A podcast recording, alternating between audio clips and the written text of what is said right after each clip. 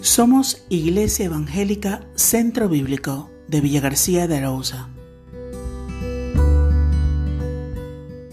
Quiero invitaros a abrir la Biblia en Efesios capítulo 5. Efesios capítulo 5 es continuación de lo que veíamos la pasada semana.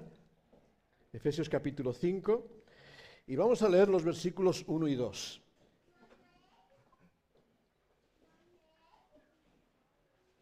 Efesios capítulo 5. Dice ahí versículo, versículo 1 y versículo 2.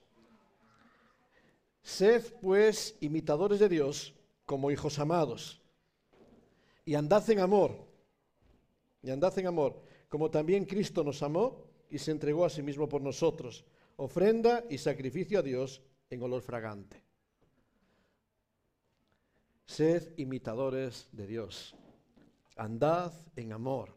Este es, uno de los retos de nuestro caminar, el caminar del cristiano que tenemos delante. Tenemos el reto de plantearnos nuestra vida. Se dice que en cierta ocasión Alejandro Magno, lo conocíais, ¿no? Oísteis hablar de él. Personalmente no le conocimos, pero oímos hablar de él. Pues tenía en su ejército un soldado que curiosamente también se llamaba Alejandro. Este soldado eh, fue reconocido en algún momento por su cobardía. Fue un hombre tremendamente cobarde en algún momento del conflicto. Cuando la noticia llegó a Alejandro Magno, se fue a hablar con este soldado y le dijo, renuncie a su actitud de cobarde o renuncie a su nombre. Cambie de actitud o cambie de nombre. Porque no puede ser que se llame Alejandro Magno, que, se llame Alejandro, que forme parte del ejército de Alejandro Magno y que sea cobarde. Y yo pensaba en esa historia y me hacía gracia porque pienso que a veces esto es una gran realidad de la vida del cristiano, de la vida cristiana. Aquellos que se llaman cristianos, aquellos que quieren identificarse con Cristo y, ponen este nombre de, de cristiano, tienen dos opciones. O cambiarse de nombre o ser imitadores de Cristo. No puedes ser cristiano y vivir como si Cristo no formase parte de tu vida. Si realmente tienes este apelativo y, llegas este nombre en tu vida de cristiano, un pequeño Cristo, esto tiene que notarse en tu vida cotidiana. Y si tu vida no está acorde con las demandas de Cristo, llámate cualquier cosa. Pero no juegues con el nombre de Cristo. Es el carácter de Dios. A los que se llaman sus hijos se va a manifestar por medio de nuestra conducta y de nuestro carácter que se ajusta a los parámetros de la voluntad de Dios. Y es esto del andar. ¿no? El andar es ese desplazamiento que nos lleva de un lugar a otro. He pasado esta semana intentando distinguir, después me ayudáis, algunos si podéis, pero la diferencia entre andar, caminar, pasear, ¿es lo mismo? ¿Tienen matices? Bueno, hay matices muy sensibles entre una cosa y la otra, ¿verdad? Pero andar habla de, de una actitud general, de poner un paso delante del otro, del movimiento, y este movimiento es lo que se va a aplicar para la vida, la conducta, la coherencia en lo que hacemos. Y Pablo cuando escribe a los Efesios, fíjate que es curioso que nos insiste mucho en que la conducta tiene que manifestarse de una forma diferente por nuestro caminar. Tenéis Biblias, ¿vale? Fijaros, tenéis Efesios abierto. Entonces, venid un momento a Efesios capítulo 4. Estas cosas si no se encienden no funcionan. ¿Cuál es el andar del cristiano? Efesios capítulo 4, versículo 1. ¿Qué dice ahí? Que tenéis que andar como. ¿Cómo? No, no. Digno. Fíjate, el andar cristiano es un andar digno, en primer lugar. Es un andar eh, que tiene el peso de la coherencia. La palabra digno es una, palabra que nos dice, tiene el peso de la coherencia, de aquel que es consecuente, lo que dice con lo que hace. El que se dice cristiano y que su vida refleja, y no hace falta que diga lo que es, porque su vida refleja lo que es. Un andar digno. Seguid un momento. Versículo 17 de Efesios 4. El andar cristiano tiene que ser... ¿Qué palabra pondríais ahí? 17. Yo he puesto la palabra diferente. Es un andar diferente del resto del, mundo, diferente de aquellos que no creen en Dios. Tiene que marcarse una diferencia. Y sobre todo en un mundo como el nuestro, donde la inmoralidad está dominando, la el, el, descontrol está llenando todas las cosas. El cristiano tiene que caracterizarse por vivir a Cristo aunque todo el mundo vaya en la contra. El cristiano tiene que vivir a Cristo. Seguimos. Capítulo 5, versículo 8. Fíjate. Andad como. Como hijos de luz. Andad en luz. Andad de una forma diferente en un mundo rodeado de tinieblas, de inmoralidad, de desacuerdo. El cristiano debe de andar en luz. Capítulo 5, versículo 15. Andar como? Como, como sabios. Andad como sabios. Andad, eh, de nuevo, la sabiduría es esa capacidad de poner en la práctica lo que somos. Y fíjate, hemos leído capítulo 5, versículo 2. Andad en amor. Fíjate, esta es la característica que el, apóstol quiere destacar en este momento. Este es el tema que, que, va a englobar todo el comportamiento cristiano. Andad en amor. Y estas son las huellas que tiene que marcar el cristiano. Huellas diferentes. Ahora, ¿dónde encontramos el peso de estas huellas? Y Pablo nos lo va a decir ahí. Y es que esto es lo que vemos en Cristo. Nadie fue más coherente, más diferente, transmitió más luz, más sabio y vivió más el amor que Cristo. Y el apóstol Pedro nos lo dice en 1 de Pedro capítulo 2 versículo 21.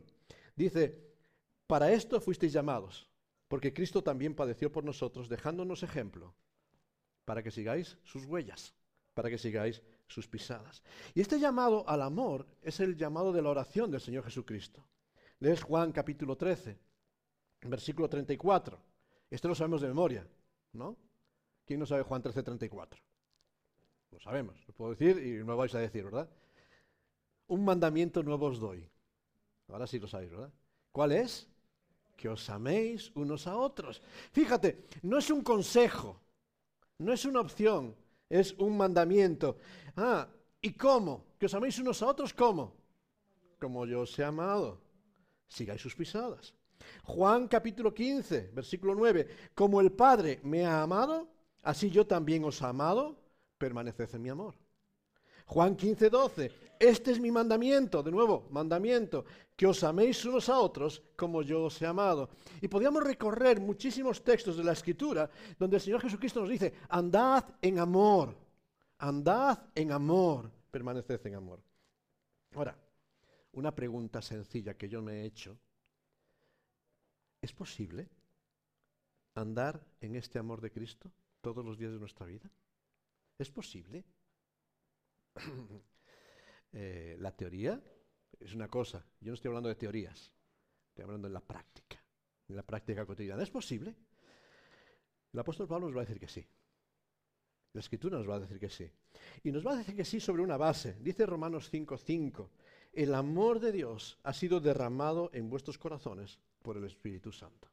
Es decir, Dios ha llenado tu vida y mi vida, si he creído en Él por medio de su Espíritu, del amor de Dios. Es decir, tengo los recursos para andar en amor.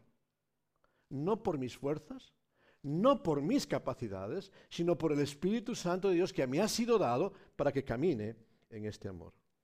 Ahora, ¿cómo puedo vivir entonces este amor? Si es posible, ¿cómo puedo crecer en ese amor? Pues básicamente una respuesta sencilla es, si tengo que andar como Cristo anduvo, tengo que conocer más del carácter de Dios, del carácter de Cristo. ¿Y cómo puedo conocer el carácter de Dios y el carácter de Cristo? Pues leyendo su palabra, leyendo la palabra constantemente, porque es la palabra la que me da testimonio, es la palabra la que me ayuda a conocer a Dios, es la palabra que aumenta mi, mi conocimiento. Lo que pasa es que yo tengo un problema, no sé si os ocurre a vosotros, y es que cuanto más conozco del carácter de Dios, más descubro lo lejos que estoy de Él. Cuando más conozco al Dios que, aparece en la Biblia, más me doy de cuenta de mi incapacidad de amarle. Cuando más me acerco a Dios, más abofeteado me siento, más humillado me siento y digo, pero es que no eres digno, no mereces nada. Son solo aquellos que, voy a usar esta palabra entre comillas, pero quiero usarla aposta. Son solo los ignorantes los que se jactan de ser algo o de merecer algo delante de Dios. Son solo los ignorantes aquellos que se creen que ya han alcanzado, que ya son santos o que ya son mejores que otros. Porque cuando realmente te conoces. Pero te conoces no, en comparación con los que tienes al lado. Porque si os comparáis conmigo, sois santos. Pero no tenéis que compararos conmigo. Tenéis que compararos con el Dios santo. Perfectamente santo. Tres veces santo. Separado de toda contaminación. Y cuando te comparas con Él, entonces empieza a revelarse lo que hay en mi corazón. Pero sin embargo, aún así somos llamados a asemejarnos a nuestro Padre Celestial. Porque Él es santo, nosotros debemos ser y no menos que eso. Porque Él es benigno, nosotros debemos ser benignos. Porque Él es amor, nosotros debemos amar. Porque Él es perdonador, nosotros debemos perdonar. Y Cristo nos amó. Y por eso nosotros debemos amar también. Ahora, la huella del amor en nosotros es Cristo mismo. Él es la referencia, no hay otra. La evidencia más grande del amor en cada una de nuestras vidas es el perdón inmerecido. Fíjate que terminábamos el capítulo anterior, el versículo 32 del capítulo 4 de Efesios, diciendo, sed benignos unos con otros, misericordiosos, perdonándoos unos a otros como también Cristo os perdonó a vosotros. Y a continuación, porque esta división de capítulos no está, dice, sed imitadores de Dios, como hijos amados. Y andad en amor, como también Cristo nos amó. Y fíjate, el amor se manifiesta por el perdón, el perdón inmerecido. ¿Cómo manifestó Dios su amor para cada uno de nosotros? Y ahí no hace falta que lo busquemos, ¿verdad? Juan 3:16, esto lo sabemos de memoria. De tal manera amó Dios al mundo que dio a su Hijo unigénito para que todo aquel que en Él cree no se pierda, mas tenga vida eterna. Amor. El amor se manifiesta en la entrega por el pecador para salvarle, no, no mirando el mérito del receptor. De tal manera amó Dios a los buenos de este mundo que entregó a su Hijo unigénito para que liberase a los que merecían ser liberados. Esto no lo dice la Biblia, ¿verdad? No. Independientemente del mérito descansa únicamente sobre la fidelidad de amor. Ahora, en contraste, y como ponemos ahí, la falta de perdón es una evidencia de la falta de amor. Y esto sí es una, una parte seria de la historia. La falta de perdón, voy a subrayar, es pecado. Porque no solo manifiesta que estamos siendo dominados por sentimientos egoístas, sino que cuando no somos capaces de perdonar, estamos pisoteando el sacrificio de Cristo. Estamos pisoteando lo que Cristo hizo en la cruz. Porque Él nos dice, perdonad como yo os he perdonado. Y, escuchas el Padre nuestro y siempre hacemos referencia, perdónanos como nosotros perdonamos. Y constantemente esto me hace ver que cuando yo no soy capaz de perdonar, y ahí sí que tengo una lucha, como creo que todos, no solo yo, cuando tenemos esa lucha, estamos pisoteando lo que Cristo ha hecho buscando nosotros a veces arreglar lo que Cristo ya ha perdonado en la cruz. Y si Cristo ha perdonado el pecado, ¿quién soy yo para no perdonarlo? Y si Cristo ha pagado la deuda por el pecado, ¿quién soy yo para no perdonarlo? Y para mantenerme en este orgullo. El apóstol Pedro nos enseña algo importante en este sentido. Dice primera de Pedro, capítulo 4, versículo 8, tened entre vosotros ferviente amor porque, el amor cubrirá multitud de pecados. Y sabes, me llamaba la atención la palabra ferviente. ¿Qué quiere decir la palabra ferviente? Eh, automáticamente viene apasionado, un amor pasional, no. Es un amor de ejercicio. Voy a usar a Kiko ahora de ejemplo. ¿Sabes? Kiko es un buen deportista. Y yo pensaba estos días en Kiko, digo, si hiciese una cuarta parte del deporte que hace Kiko, no podría moverme durante un año por lo menos. por lo menos. Yo recuerdo la primera vez que fui al gimnasio. Nunca había ido al gimnasio en mi vida y fui la primera vez. Y aparte me coincidió que después, al día siguiente, quedé con Delia.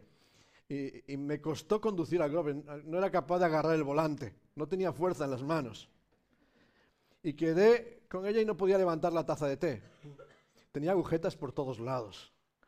Pero eso me pasó el primer día. El segundo día tenía... Y volver Fíjate, eso es ferviente, lo que está diciendo ahí. Ferviente tiene que ir con estirar todos tus músculos hasta lo máximo. Y cuando estiras tus músculos después de estar yo atrofiado, de no hacer nada, ¿qué ocurre? Que te duele hasta músculos que no sabías que tenías. Y dices, ¿y esto de dónde viene? Y empieza a dolerte todo. Ahora, ¿qué ocurre cuando eres, estás habituado a hacer el ejercicio? Yo sé que Kiko se fatiga, pero no suele tener muchas agujetas. Alguna vez sí, cuando para, pero muchas no, ¿verdad? Pero, pero sí se cansa. Pero no tiene ese dolor que te impide moverte hasta ciertos puntos. ¿Por qué? Porque está habituado. Y con el amor nos ocurre lo mismo. El amor es ese músculo emocional que tenemos que estirar. Y, Ferviente habla, estirarlo hasta lo máximo, hasta que está a punto de romper. Y cuando estás así en tensión, estirado, ¿qué va a ocurrirte mañana? Pues si no lo has ejercitado, que mañana a ver si puedes bajar los brazos. Así los puedes mover. Y te empiezan a doler cosas. Pero la siguiente semana que has estado ejercitando ese músculo, te duele menos. Y a la siguiente te duele menos. Pero si cuando te duele lo abandonas, nunca vas a crecer.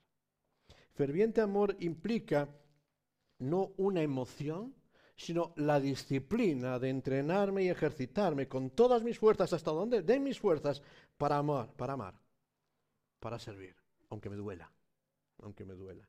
Tener ferviente amor unos con otros.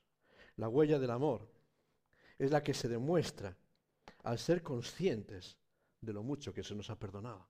A ser conscientes de que nosotros somos deudores. ¿Sabes? En la casa de Simón había una gran fiesta. Estaban los más importantes de la sociedad. Estaban invitados la gente importante e invitaron también al Señor Jesús a aquella fiesta. Y, y, sabes, nadie le dio un trato especial a Jesús. Le vieron, le recibieron. Qué bien que estés con nosotros, un buen maestro, hoy vamos a tener buena enseñanza. Nadie le lavó los pies. Nadie pensó en él con dignidad. ¿Por qué? Porque Simón y todos sus amigos eran buena gente.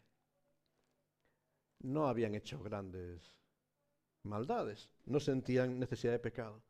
Y Jesús les tiene que decir ahí, fíjate, aquel a quien se le perdona poco, poco ama. Porque en medio de aquella escena entró una mujer una mujer que era conocida en todo el pueblo por su mala reputación. Y aquella mujer no habló con nadie. Simplemente se postró a los pies de Jesús y enjugó sus pies con sus lágrimas. Y rompió a los pies de, Jesús la herencia más grande que tenía. Todo lo que tenía un frasco de perfume. Y los que la miraban decían, pero esa mujer, mira lo que es. Y miraban a Jesús y decían, ¿es profeta? Tanto dice, si fuese profeta sabría qué clase de mujer. Y empezaron a juzgar y empezaron a contar. No tenían amor. Y no tenían amor porque no se les había perdonado. La diferencia entre Simón y aquella mujer que estaba allí era la percepción que tenían de su propia vida, de su propia necesidad de perdón. Simón tenía una vida honorable, una vida bastante sana. No sentía necesidad de perdón. La mujer, con una vida denostada públicamente, solo necesitaba el perdón. Cuando te acercas delante de Jesús en esta mañana, ¿cómo vienes? ¿Como Simón o como la mujer? Vienes como Simón diciendo, bueno, yo aquí estoy bien, que mira, está Eduardo ahí. Y si Eduardo puede estar ahí, pues eh, mi vida no va tan mal. Pero como decíamos, no tienes que compararte conmigo, tienes que verte delante del Señor. Simón despreció a Jesús y despreció al pecador. Sin embargo, si vienes como aquella mujer en esta mañana, reconociendo tu vida y reconociendo que no estás cerca del ideal del Señor, lo único que puedes es decir, Señor, aquí estoy. Y llorar y quebrantarte delante de Él, porque qué gran amor es el que tiene con nosotros. La falta de perdón en nuestra vida es, una excusa de autojustificación. Y a veces no perdonamos y murmuramos porque nos conviene.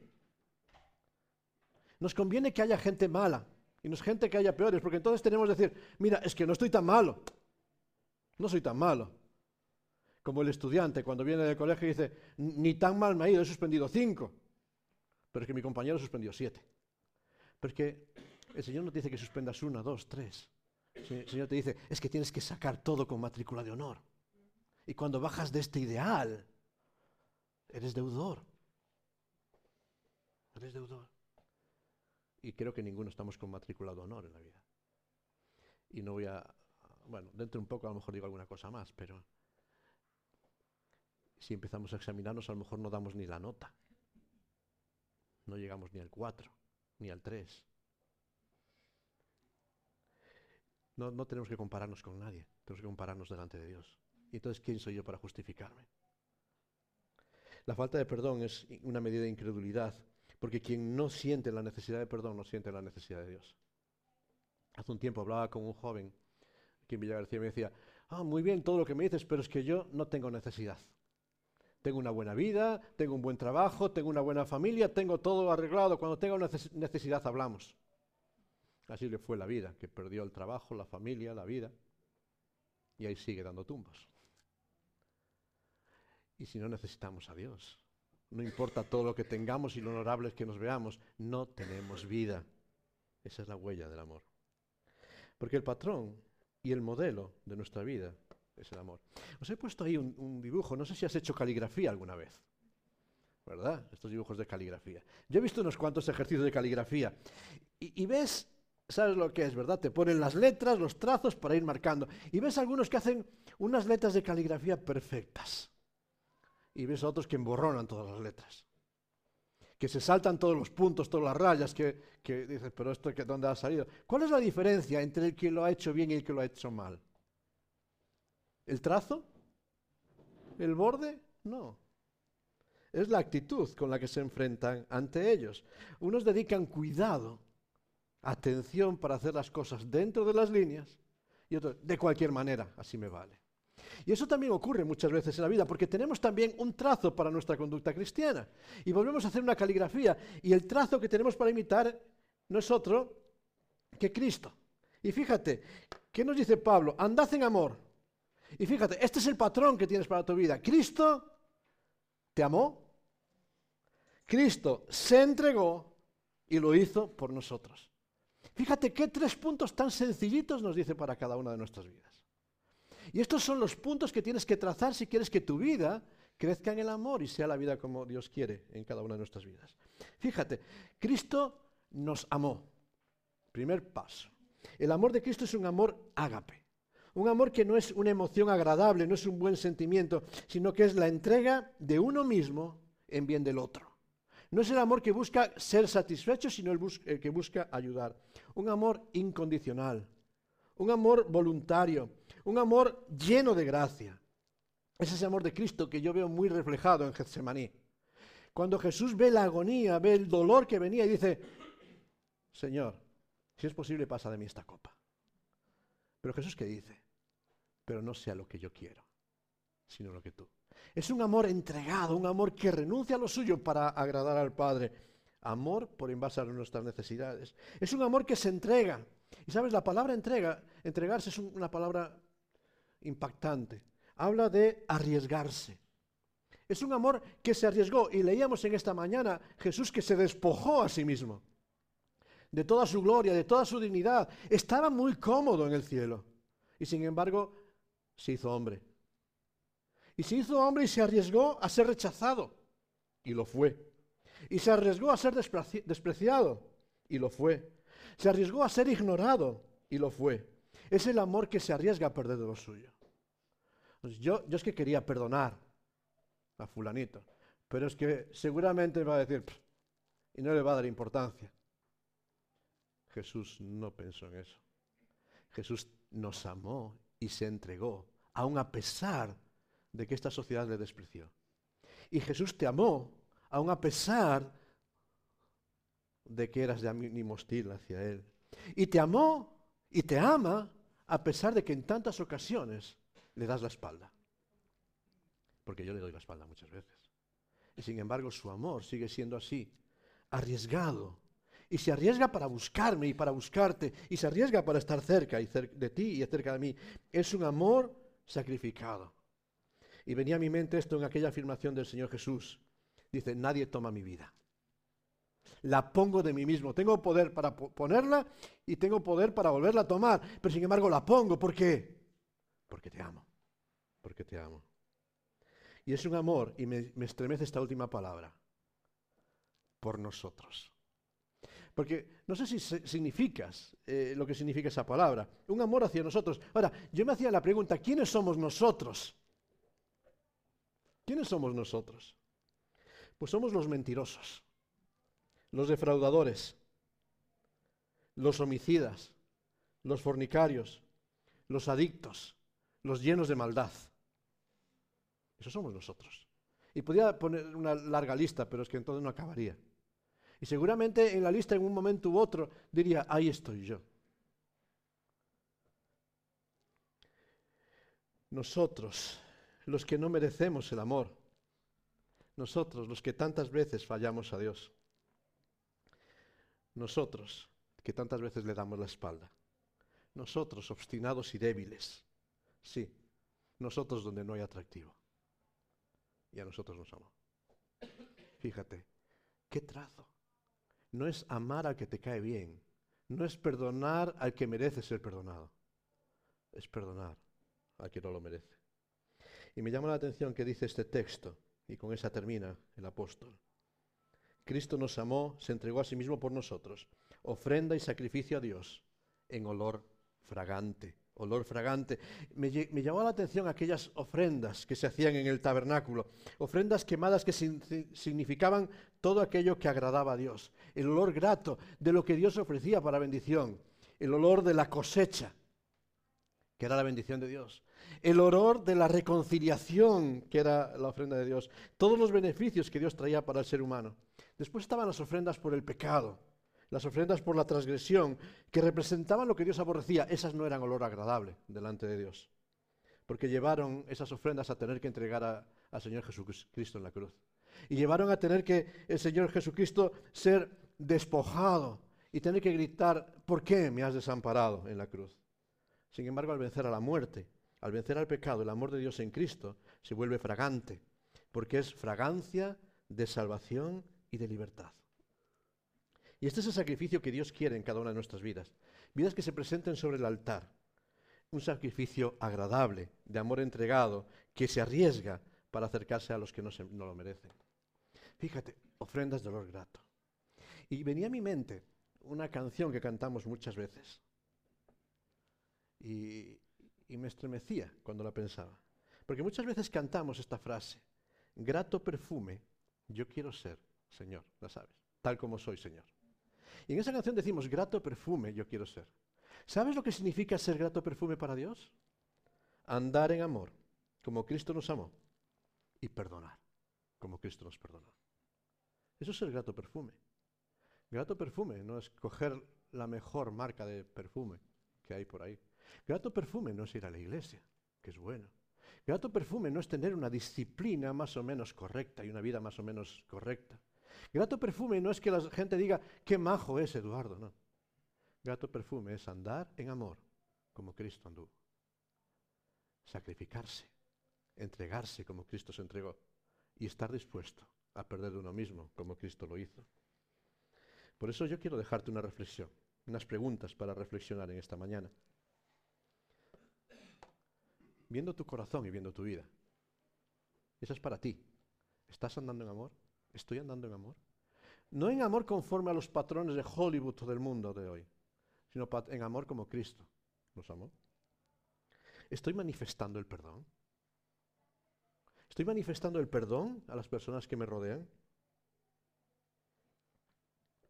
¿Estoy arriesgándome? ¿Arriesgando de mí mismo de perder mi orgullo, mis derechos, mi dignidad para manifestar la gloria de Dios en este tiempo? ¿Estoy siendo perfume grato?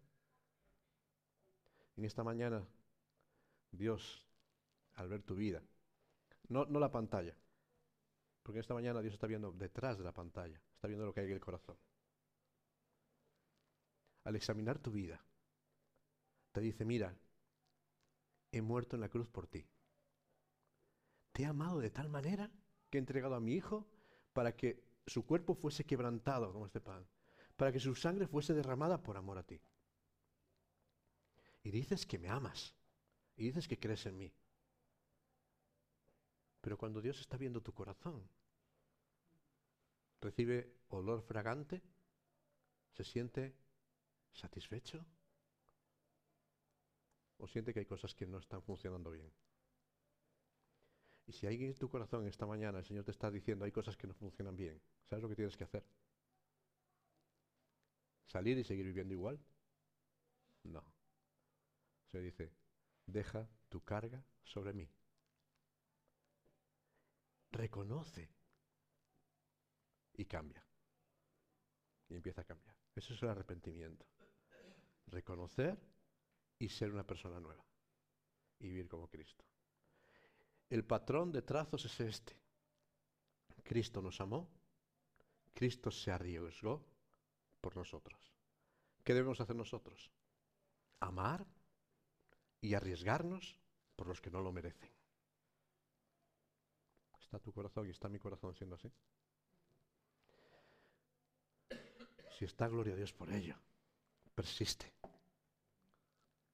Y ayúdanos a los que no estamos para crecer porque tenemos que ayudarnos unos a los otros.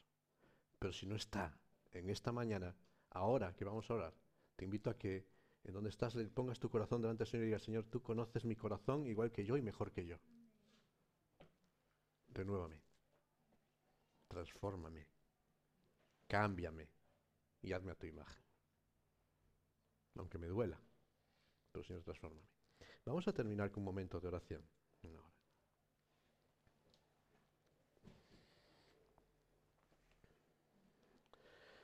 Señor, gracias queremos darte en esta mañana por tu amor para con cada uno de nosotros.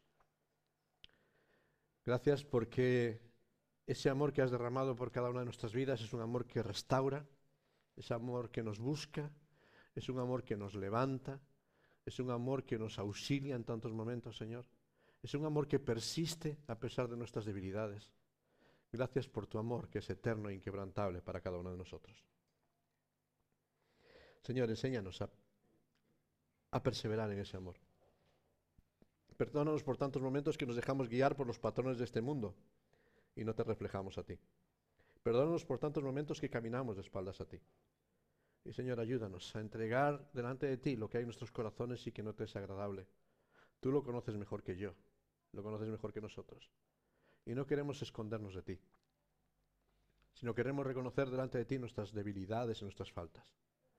Y pedirte, Señor, renuévanos, transfórmanos. Ayúdanos a que nuestras huellas sean huellas que te reflejen a ti en medio de este tiempo. Que nuestras huellas sean tus huellas en medio de esta sociedad. Pero el Padre Celestial, perdónanos y renuévanos, porque no queremos seguir viviendo igual, sino queremos que tú empieces a cambiar nuestra vida. Enséñanos a perdonar como tú nos has perdonado. Enséñanos a amar como tú nos, amado, nos has amado. Enséñanos como aquella mujer a rendirnos ante tus pies y darte todo lo que hay de nuestras vidas no retenernos nada, sino decirte, Señor, aquí estamos, úsanos para tu gloria. Sí, Padre Celestial, ayúdanos en este día y acompáñanos con tu paz y con tu bendición. Te lo pedimos en tu santo y bendito nombre. Amén.